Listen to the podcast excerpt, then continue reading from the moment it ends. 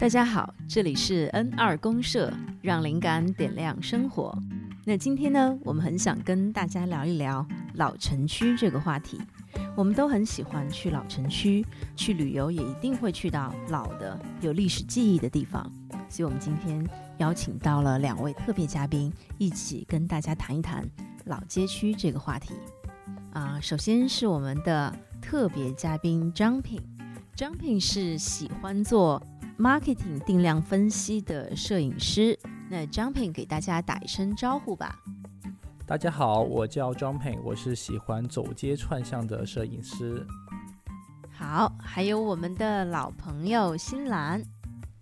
大家好，我是新兰，今天又来打酱油了。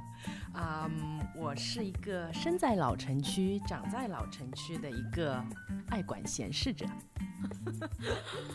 好，嗯，好，那今天呢，我们就开始我们的聊天吧。啊，摄影师张品，你为什么很想去拍这些老的地方呢？嗯，我会觉得一些老的街区的话，他们其实是有历史底蕴的。就是如果一个城市它没有有历史底蕴的地方，这个城市还蛮可怕的，它就像一个工作机器。但我们去一些老城区，我们想看它的历史底蕴，就想知道它在这里曾经发生过什么，长什么样，在同一个城市去感受不同时间维度所发生的事物，这是我非常喜欢的一种感受。其实某种程度就是现在，呃，信息爆炸时代，事情变得太快了。很多人是没有耐心去静下来去看很有底蕴的东西，没有一些耐心去看去静下来去看说这里到底发生什么，了解一些事情，只看结果没有看过程，但过程其实比结果要重要的多。嗯，但是老城区为什么就能告诉我们这些呢？嗯，某种程度上是老城区，其实它特别有历史的价值，它时间沉淀长，它其实是一步一步来的，它是遇到一个什么样的问题，解决一个什么样的问题。因为这帮人要住下来，要生活下来，那他们一定会为围绕自己的生活去展开一些，呃，一些建设。就是这些建设其实是有意思的。对，这是我去老城区一个嗯很大的感受，就是这里的生活是慢下来，不像外面的生活那么浮躁。嗯，我觉得奖品讲的非常有意思。其实老城市、老城区的存在是告诉现代人。以前的人们或者换一种生活方式可以怎么做？老城区给我温暖的感觉，是有温度的一个存在，非常舒服。一说到老城区，会让我想到的就是，啊，隔壁阿婆晚饭做什么啦？楼下的阿姨今天做的什么菜的味道传到我家二楼的窗户里啦？隔壁嗯晾什么衣服啦？啊，旁边的小妹妹又买了一条红色的新裙子啦。就是你可以现在的社会或者我的孩子看不到的一些隔壁家里在发生的事情，人家在吃什么，人家在忙什么，就算是人家在吵架，在吵些什么，就非常非常有生活气息的一段。我觉得老城区给我这个温度的感觉。刚刚在讲的时候，呃，我在想，我脑海里对于老城区的印象也是非常有图像化的。对我来说，它在生活上的象征就是这些非常切实的一张张的画面，能从脑海飞过。比如说，走在老城区，你就感觉好像生活就存在于一个一个的拐角。一抬头，你可以看到啊晾晒的衣服，然后你的脚边可以走过一只流浪猫，那不远处会有饭菜香飘过来，然后你在走的过程中，啊会有时候会听听到这个砰的一声很熟悉的，就我们小时候啊爆米花，对爆米花的那个感觉。我觉得在我脑海里面这一幅幅很鲜活的画面，是我对老城区非常。啊，清晰的一个记忆。张品走街串巷哈，拍了很多的老城区，你会对哪些画面啊非常有印象吗？首先是吃的，就是老城区有特别特别多嗯很好吃的东西，且很实惠，就这个东西是让人很有感觉的，因为民以食为天嘛，对。其次是一些，呃，一些老式的建筑，就它不是属于这个年代所建造的建筑，无论是它的，比如说它的呃建筑风格，它构建的模式，其实或者是它在那个年代所呃起到的作用，但但这些东西其实呃在这个年虽然它可能已经不起作用了，但其实这些东西是很能体现它在那个年代的时候。它的一些特殊的存在的意义，我觉得这个是蛮重要、蛮有意思的。你觉得这些老的东西啊，在虽然当今这个功能性已经不需要了，为什么我们还是想要看着它呢？我觉得有一点精神层面的价值。我觉得老城区的存在对于不同的人有不一样的价值。就比如说，先说生活在里面的人，对他来说这就是他的世界。这就是他的城，嗯，我可以想象到的，因为我毕竟有过一段经历是生活在老城区里面，我可以感觉到的是人和人的距离，街坊邻居就是你拓宽开的家，就这个感觉是很深刻的，你可以嗯。如果比如说我小的时候，父母双职工，然后我下放学回家以后，爸爸妈妈还没有下班，那我有可能就吃百家饭了。今天在这户人家吃吃，明天在那户人家吃吃，或者有的时候暑假，父母还是上班，那我有可能就去隔壁阿婆家待个一天。那有可能整个楼里面有三四个孩子像我一样，那我们就有可能就不是在自己家过暑假，但是还是在自己非常熟悉的街区。那还有就是，我觉得文化，尤其是对中国人来说，吃的文化的那个传承。那比如说，我妈是上海人，那有可能我楼下是四川人家，那她有可能在做饭的时候，就让我们全家都会呛鼻子，那就带着好奇会去问你在做什么，你在烧什么，你怎么烧的，然后再尝一口，然后这种文化之间的交流就非常无形和自然的开始了。那对于旅游者。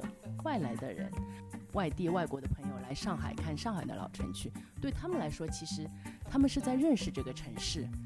嗯，来上海旅游肯定不是为了自然风光，所以他们肯定是对人文的一些东西是感兴趣的。那老城区就是，嗯，在上海最初形成的时候的一些印记会在那里。嗯，大家客客气气，嗯。有距离又没有距离的这种关系，或者你可以走走街串巷的时候，通过玻璃窗，通过通过门缝看到里面的小摆件啊、小物件啊、家具的陈列啊、颜色啊，你会感觉到啊，虽然生活在老城区，但是对于家还是有一定的精致的要求。就类似的这些东西，你都可以看到，会觉得是有温度的，并且有痕迹的一个城市。听你在说的时候，我脑子里在想啊，是不是有点像那个概念，就是一花一世界，一叶一菩提，一老城区是一个啊光影和味道的万花筒。讲的太棒了，就是我想表达的意思。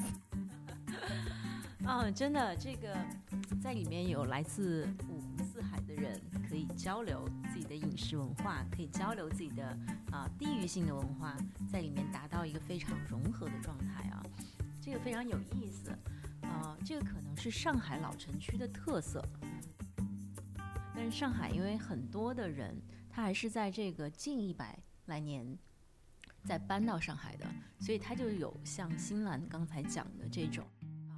不同的这个冲撞跟交融在里面，所以你到上海的啊那些老的租界区，啊你也能感受到这个不同风格、不同文化的房子、不同的人做出来的东西放在一起，啊虽然你会觉得有点很多，但是呢你会觉得哎好像非常的丰富跟多元啊，所以我觉得每次哪怕是一个小街道，你都能逛出。整个世界的感觉。上海是一个海派文化聚集的地方。我想到我小时候，我爸爸带我去看滑稽戏，有一个叫七十二家房客是一个滑稽戏，就是一个典型的这种老生活在老城区里面的，来自五湖四海来上海，呃，寻找机会的一群人。然后里面有各种各样的职业的，各种各样的阶层的，各种各样的呃谋生手段的，就非常有意思。如果大家感兴趣，不妨拿出来看看这个几十年以前的滑稽戏，绝对是有浓重的海派文化。这个是什么？是一个电视剧还是滑稽戏？是滑稽戏，在哪里可以看？我觉得爱奇艺搜一下吧。好的，我也想去看了。张品，因为我特别好奇，你真的去过？你是有一个不同的眼睛，因为你摄影师嘛，所以你会发现一些可能我们平时看不到的一些美。你觉得有哪些场景，或哪些你看到的那些啊人啊事儿啊，你觉得很有意思？啊，当时你们你也特别想记录下来。嗯，我觉得我最有印象是在赵州路上面有一个呃修乐器的小店，然后里面有个呃老伯伯，然后这个画面是我非常有印象的画面，就是这个老伯伯的故事非常非常精彩。我们在去的时候，他其实在帮杜德伟的妈妈在修一把琴。呃我跟张碧有去到过这家店，当时有去到这家店采风，我印象也非常深刻啊。非常小的一家店啊，你是很难找到踏脚的地方，就是从下到上挂的全部都是不同的乐器，而且很多乐器我都没有见过，是吧，张平？对，就是就是这个店里面有超级无敌多各种各样的琴。这个照片我们也会放到公众号的文档里，所以大家看公众号的文章是能看到这张照片的。然后这个小老头以前是广东的一个一个小镇上面的一个一个一个人，呃，然后当时可能八十年代的时候，就大家去怂恿他偷渡去香港，他没去。怂恿对，就是当时其实还蛮多人就是偷渡，想要偷渡去香港去看一些呃很就是很好的资本主义世界，花花世界。对，然后呃后来他没有去，然后再交了一个苏联的女朋友，但后来他妈他的妈妈不让他们在一起，因为他妈觉得说当时可能中苏的关系不是特别好，他觉得这个苏联的女生是个间谍。后来这个。呃，这个小广东他去了澳洲，呃，后来呢，就他就去学乐器，因为，呃，他说以前在外国的时候，很多人想找这些人的传，就是传手艺、传继承的人，但很难找到，然后他就在那当学徒了，学好这个手艺之后，他就回来了上海，就开了一个这样的店，就专门修乐器的，然后以就是专门去修一些很疑难杂症的乐器。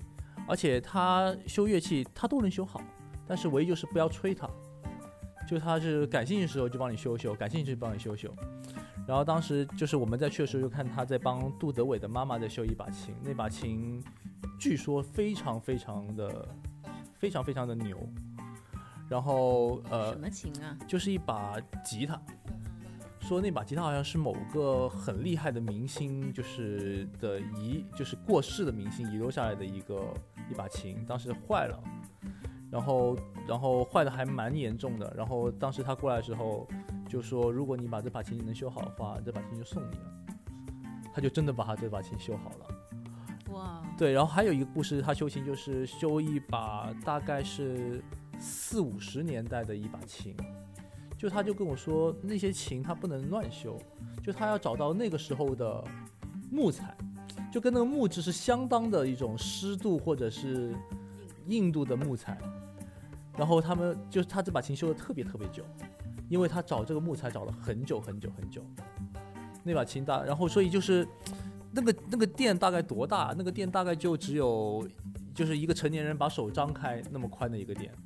但那个店里面可能里面的琴就价值几套房子，然后这个这个小老头本身自己还很厉害，也又会讲英语，又会讲上海话，又会讲广东话，还有俄罗斯语。俄罗斯语他应该也会，就就是就是一个非常有意思的一个小老头。对，嗯，这个老爷爷我的印象也非常的深刻的，他会给我一种感觉，就是你在路过这些老街区的小店的时候，当你能看到一个老爷爷或老奶奶在里面，你就会有一种非常莫名的亲切感，想要跟他们去聊天，而且这个时候我觉得给我很大的动力就在于你不会觉得会遭到拒绝，就这些老城区的老人，他会有一种天然的亲切感。他也很愿意跟不同的人讲不同的故事。我记得那个时候我们在那个老爷爷店应该待了两个小时吧，就听那个老爷爷在讲自己的故事。他很喜欢跟别人分享自己的人生，分享自己啊做过的那些非常有趣的事儿哈。然后也很喜欢去交不同的朋友。所以我觉得这种非常开放的啊亲切感，是我觉得老城区的老人给到我特别大的一个感受。张平，你走街串巷啊，看到了哪些东西？你现在还会记忆犹新的？嗯，就是我会看到有很多我没有见过的东西，我会记忆犹新。比如我从来没有见过，呃，有一帮人围着一个棋盘，然后把那个棋盘当桌球在打。我经常会在哪儿看到呢？在老西门看到，老西门的地铁站门口会看到有一帮人在那里打，打这个东西。乐趣是什么呢？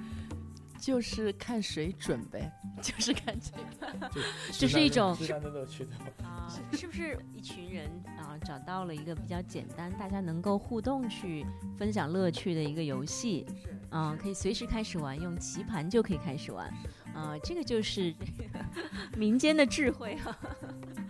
就是我反正看到很多的一堆堆的男人都在一起，要么就是玩那个。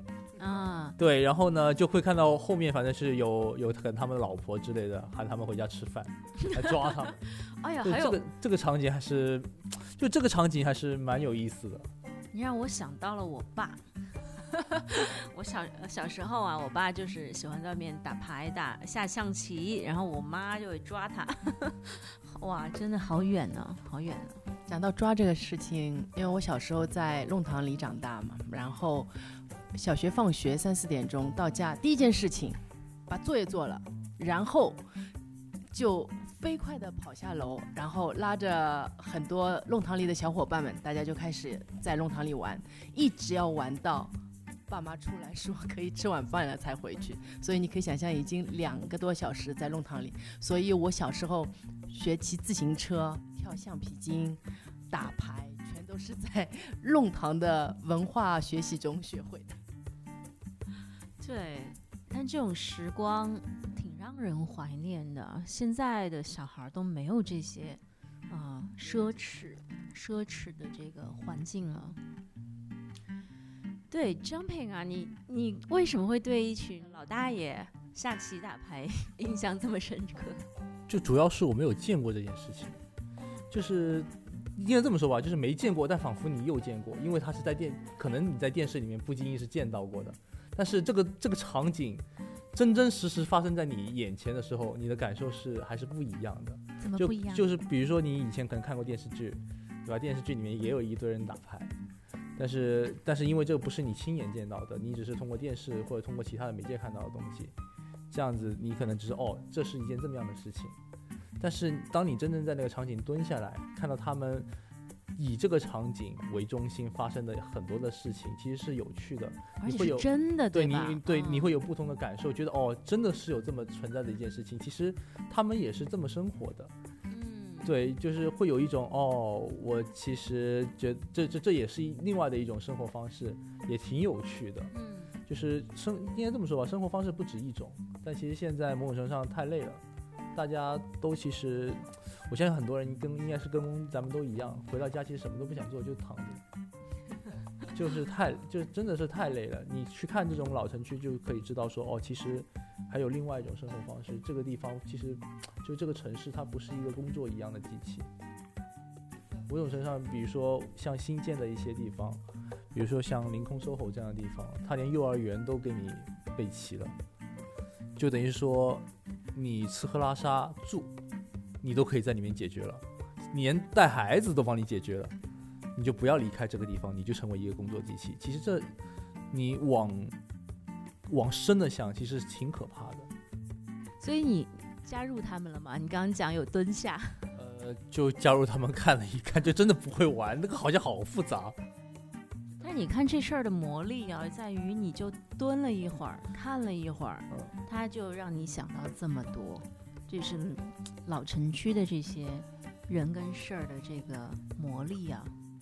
听张平讲了以后，其实城市就是一群人的生活，生活它的魅力是体验新的东西，连接新的人。当你可以有不同的体验的时候，你的生活维度就会上去。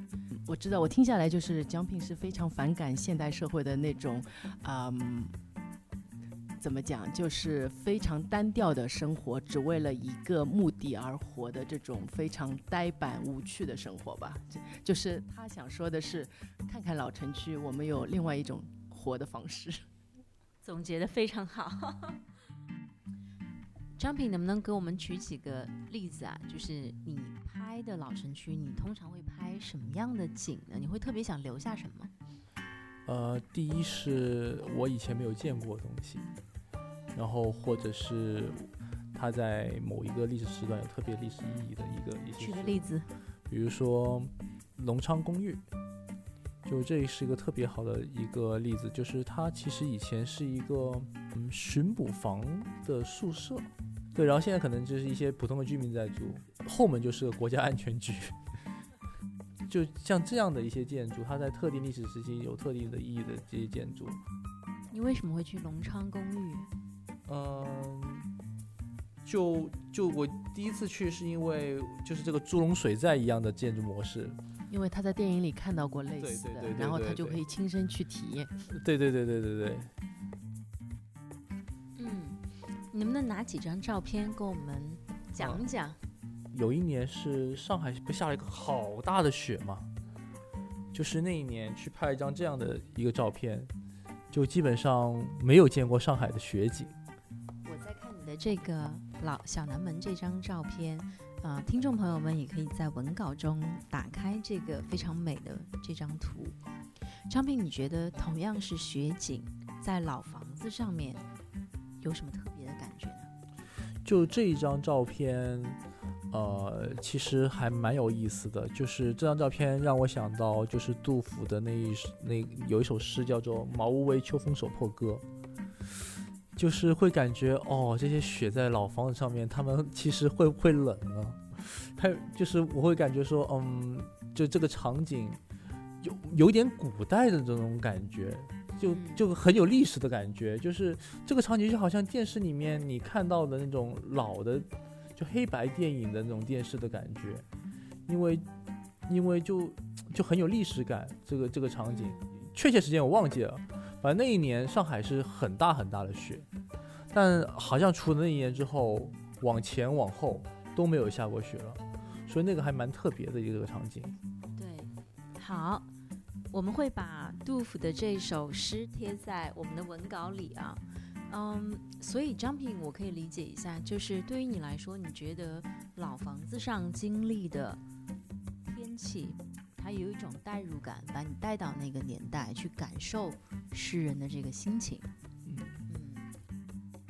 嗯，这个我觉得很有意思。上海梦花街这张图，哦，这一张图片是，嗯，是一个那个小小学生放学的一个场景。这个照片这一片已经拆掉了，现在已经找不到了这一片。然后这这条街大概就只有一米宽，然后我们在拍摄的这个地方，其实它是一个搭了个棚子，它就是一个洗衣房。然后呃，你会发现就就这个地方还蛮蛮有意思，就是这个地方只有一米宽，但大家还蛮有秩序的，其实走来来往往也不吵也不闹，就是有序的去做这些事情。而且这这条街非常有意思，就是后再往后面走，就是全部是青石板路，上面都是青苔。然后刚好那时候去拍的时候，其实是冬天吧，冬冬冬天快春天的时候，所以青苔都在长。所以那个时候还就这样子一个场景，还蛮有意境的。你为什么对这一张？我相信你那天拍了挺多啊，为什么这一张特别有感觉？就这个老房子的元素都在里面呢。小广告、水池、电单车、外露的这个洗手盆、洗衣洗衣盆，还有放在外面的碗柜，就所有的元素都齐全。所以这一张照片是真的是很能体现一个老街的感觉，所有元素其实在这张上面都都做了很完整的体现。哇，你这个突然间让我感觉啊，是不是老街区？因为我一直在想，为什么它会有这么强的代入感？就是它会有很多生活中的这些很普通的元素都外显在那里，而且都集中在一起。还有一张照片非常美啊，是我我看上去很有对比的冲突感啊，就是上海老西门这张，听众朋友们也可以在文稿里看到。张平，能不能给我们介绍一下这张照片？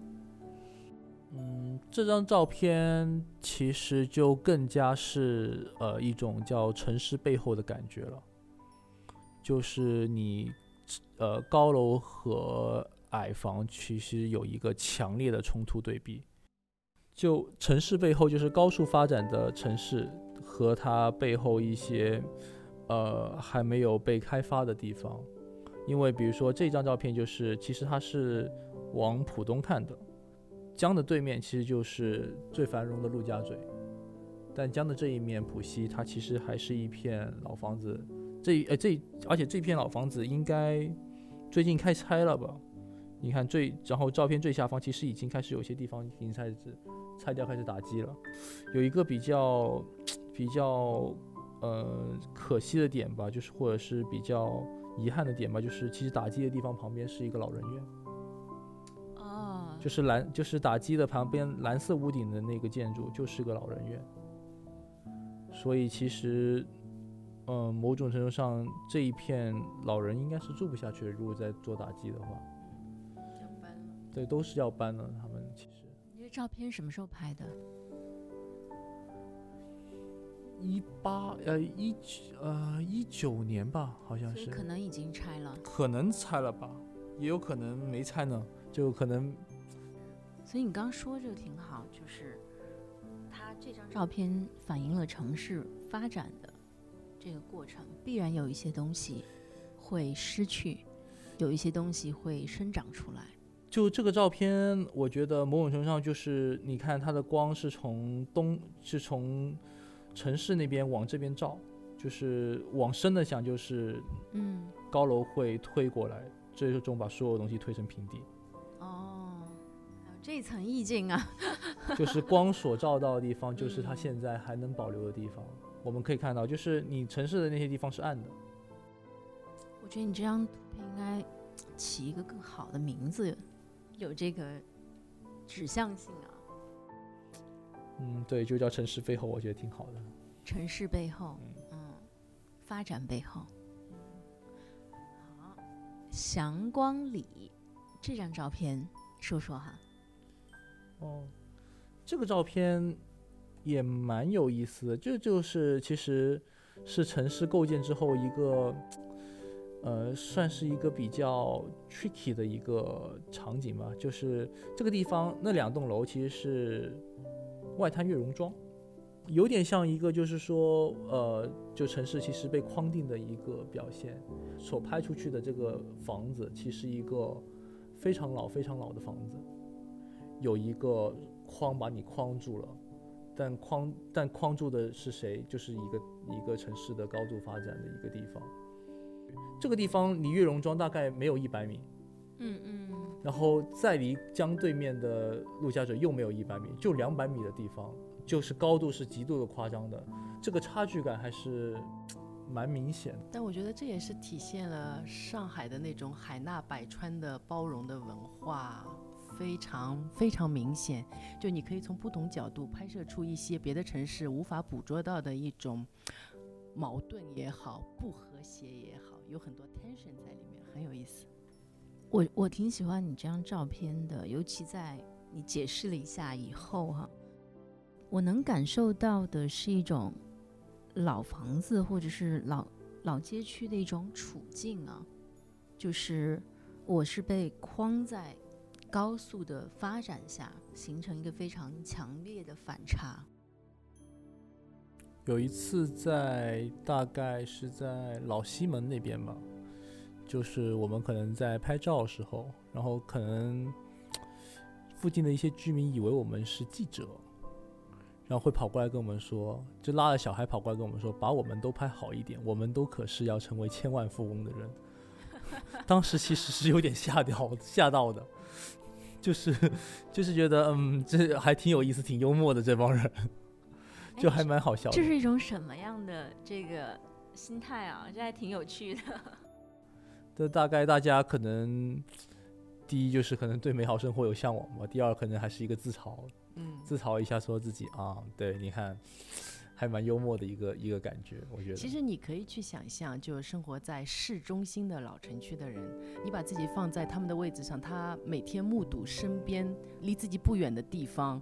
造起了高楼，然后进入了一群他不熟悉的人，你就会发现，哎，这是我的城市，但是发生的事情却和我貌似没有什么大的关系。一点点，他会有一种，我是不是和这个城市的发展那个纽带有一点点松懈或者断裂了。新兰，你你们当年也是拆迁户吗？对对对对对，我也是。所以难怪你在讲的时候，我觉得好像在说自己呀。是是是，也也受到过一一一股那个政府的红利。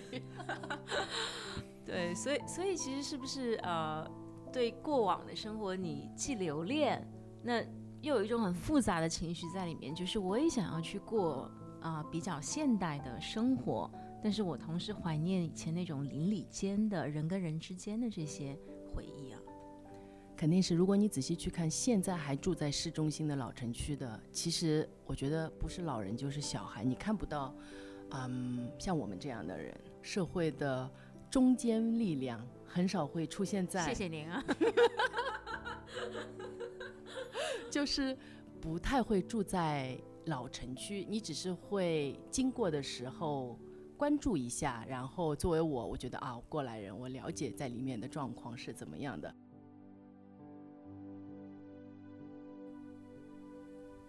杨浦大桥这张呢？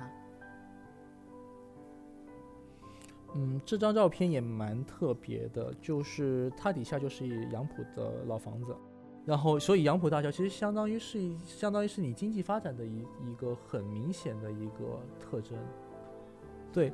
然后，呃，这一片区域好像最近也要准备拆了。这片区域还有个很特别的地方，这片区域它有一个街区，这个街区大概有一两百米长吧。然后他们就会把自己的那个阳台打开，然后就自发成为一个大概有一两百米的一个菜市场。然后大家就在自己的门口卖菜。每一个街区都有自己的市场生态哈。对，而且这个市场它就不是就不是那种。就我们所谓定定定义上，比如说真真正的市场，它有那个公平秤，对吧？有人管你，然后你要交管理费，这这那那的。但那儿没有，就是一一条街下来，大家自发的。张品，你也拍了很多香港的老房子啊，看。对，但香港的可能没有。上海的那么严重吧？香港大概这些楼应该不会拆的，基本上是因为 可能是香港拆太贵了，对他们可能会更多的去拿一些新地或填海吧。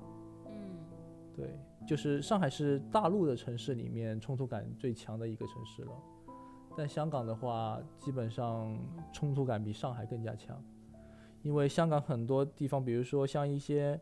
一片矮楼的地方会突然拔一栋大概二三十、四十多层的一栋高楼，然后这个高楼占地面积非常小，你会感觉很突兀、很冲突这些楼。但但比如说我们看像春秧街这样的地方，它就是一个很典型的例子，就是两边都是菜市场，然后中间就不知道为什么这里会有一个叮叮车的车道。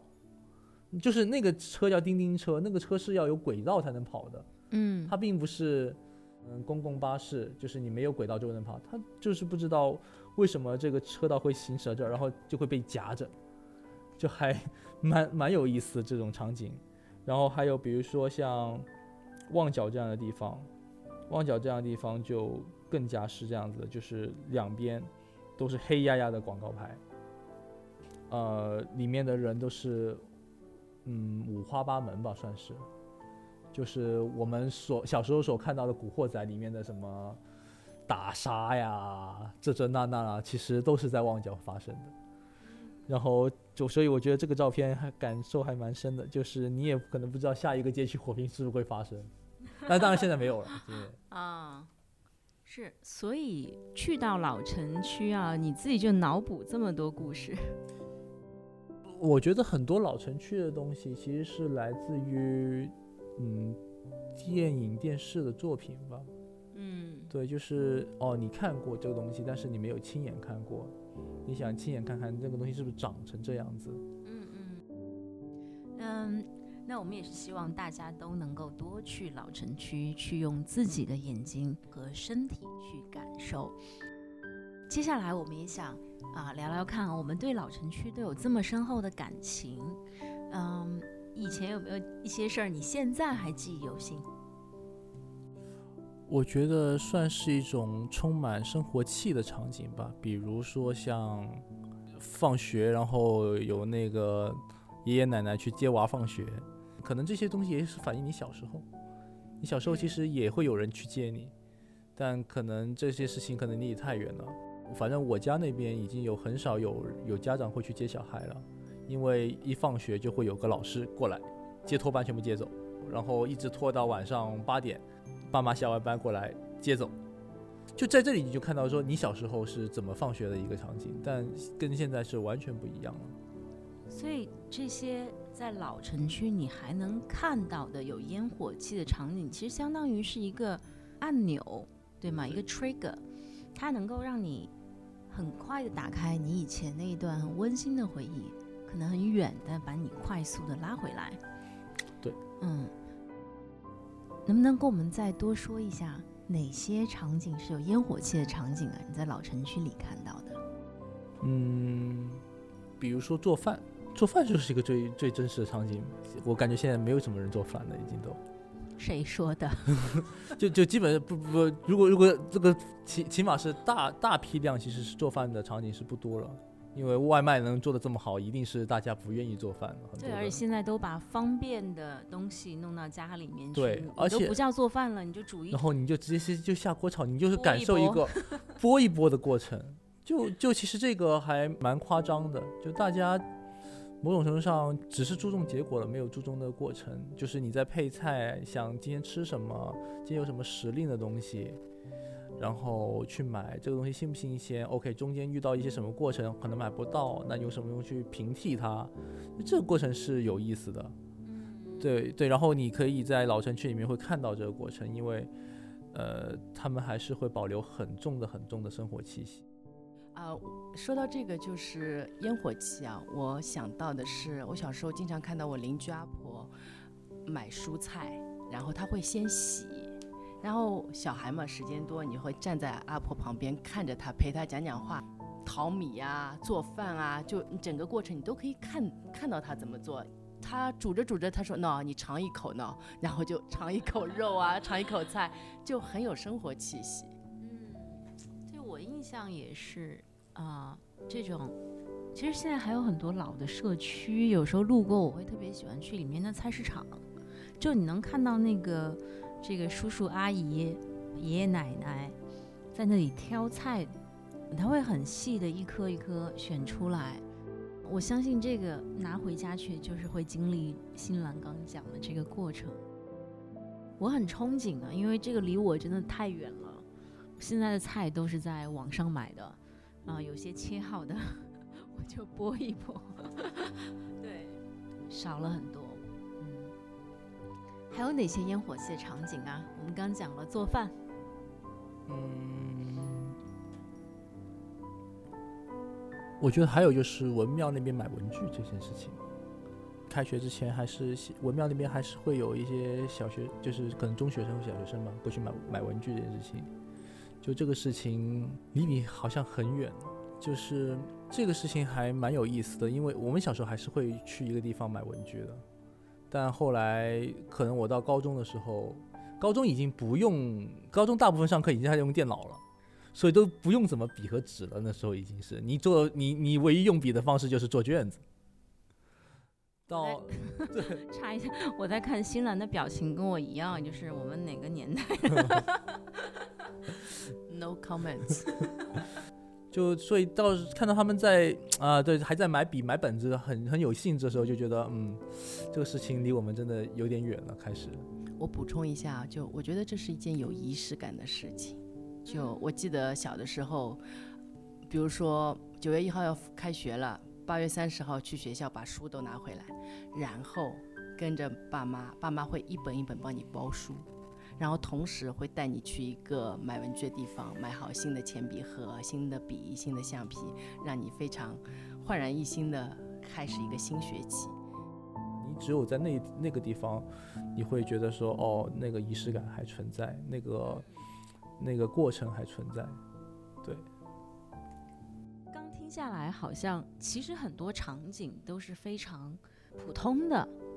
但是它只要发生在老城区，你就会觉得这事儿特别有意思。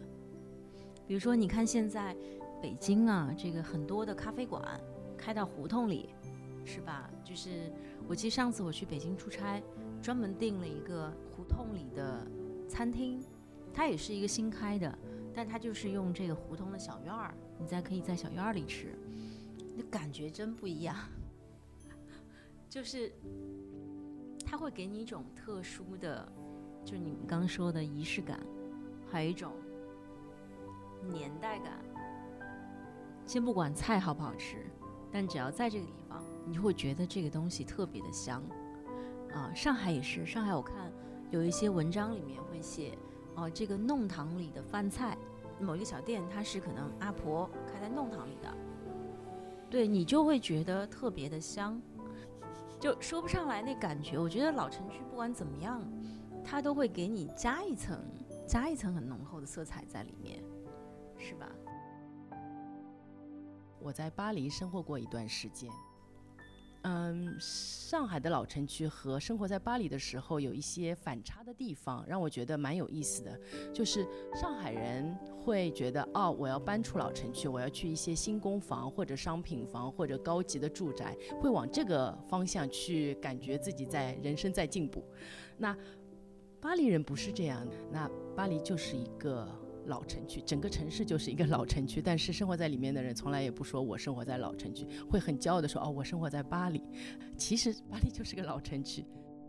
巴黎一共是有十四个区吧，生活在里面的人有可能他出生就在一区，他长大了，他变老了，他还在一区里面，他就把这个地方作为自己的世界。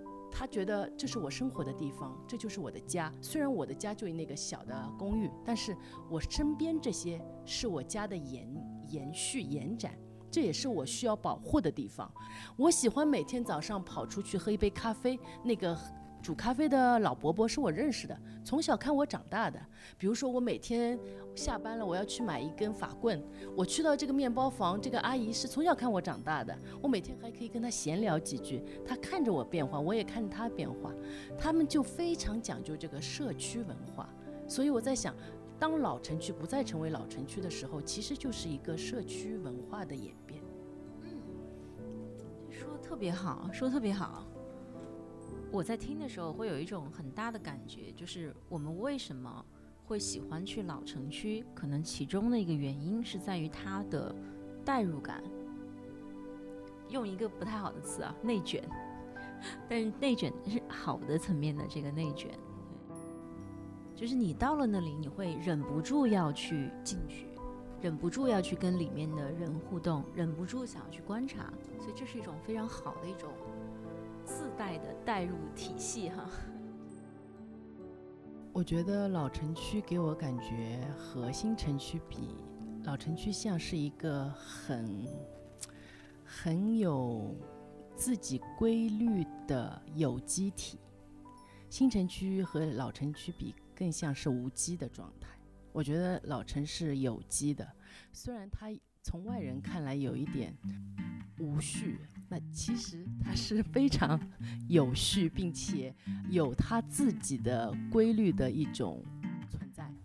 所以所以它很有魅力，很甚至于有一种魔力会带你进去，因为它里面毕竟是充满了人，充满了温度，自带入体质，非常好。我们今天聊了挺多了，结束之前我们也推荐几个我们很喜欢的老街区给听众朋友们吧。我推荐一个最环保的线路，很简单，到了上海找十一号电车，我相信还是电车，因为它是一个环上海老城的一条线路，每一站下去都有很多老城的故事，所以我极力推荐十一号线。我们也会把十一号线的线路图放在我们的文稿里啊，真的是从老西门、小北门、老北门、新北门，一直到小东门、大东门、小南门、大南门、老西门。张平呢？呃，我推荐大家可以去看一下隆昌公寓。就这个隆昌公寓，就真的是就功夫电影里面那一个猪笼水寨的很真实的一个还原版。周星驰那个功夫。对对对对对。快快介绍一下这个隆昌公寓啊！隆昌公寓是在隆昌路三百六十二号，整个公寓如同一座古罗马斗兽场似的方筒形建筑，所以像围城一样。然后还有就是呃呃光启南路、赵州路那一片，现在应该快快拆了吧？再不去看，大概也就会没了。呃，就是雪景的那一张照片，就是光启南路那边。雪景那张。嗯，我想跟大家最后说一句：上海不单单有武康路、安福路这种极具小资的打卡点。其实上海还有很多，嗯，非常具有上海精神和市井文化的老城区，所以下次来上海的时候，别忘了去逛一下。嗯，刚刚提到的一些老城区，其实都非常适合大家去呃去逛去看。那也希望大家发现更多的宝藏老城区，能分享给我们大家。谢谢大家。好的，谢谢。这里是 N 二公社，让灵感点亮生活，欢迎加入我们，一起来聊一聊吧。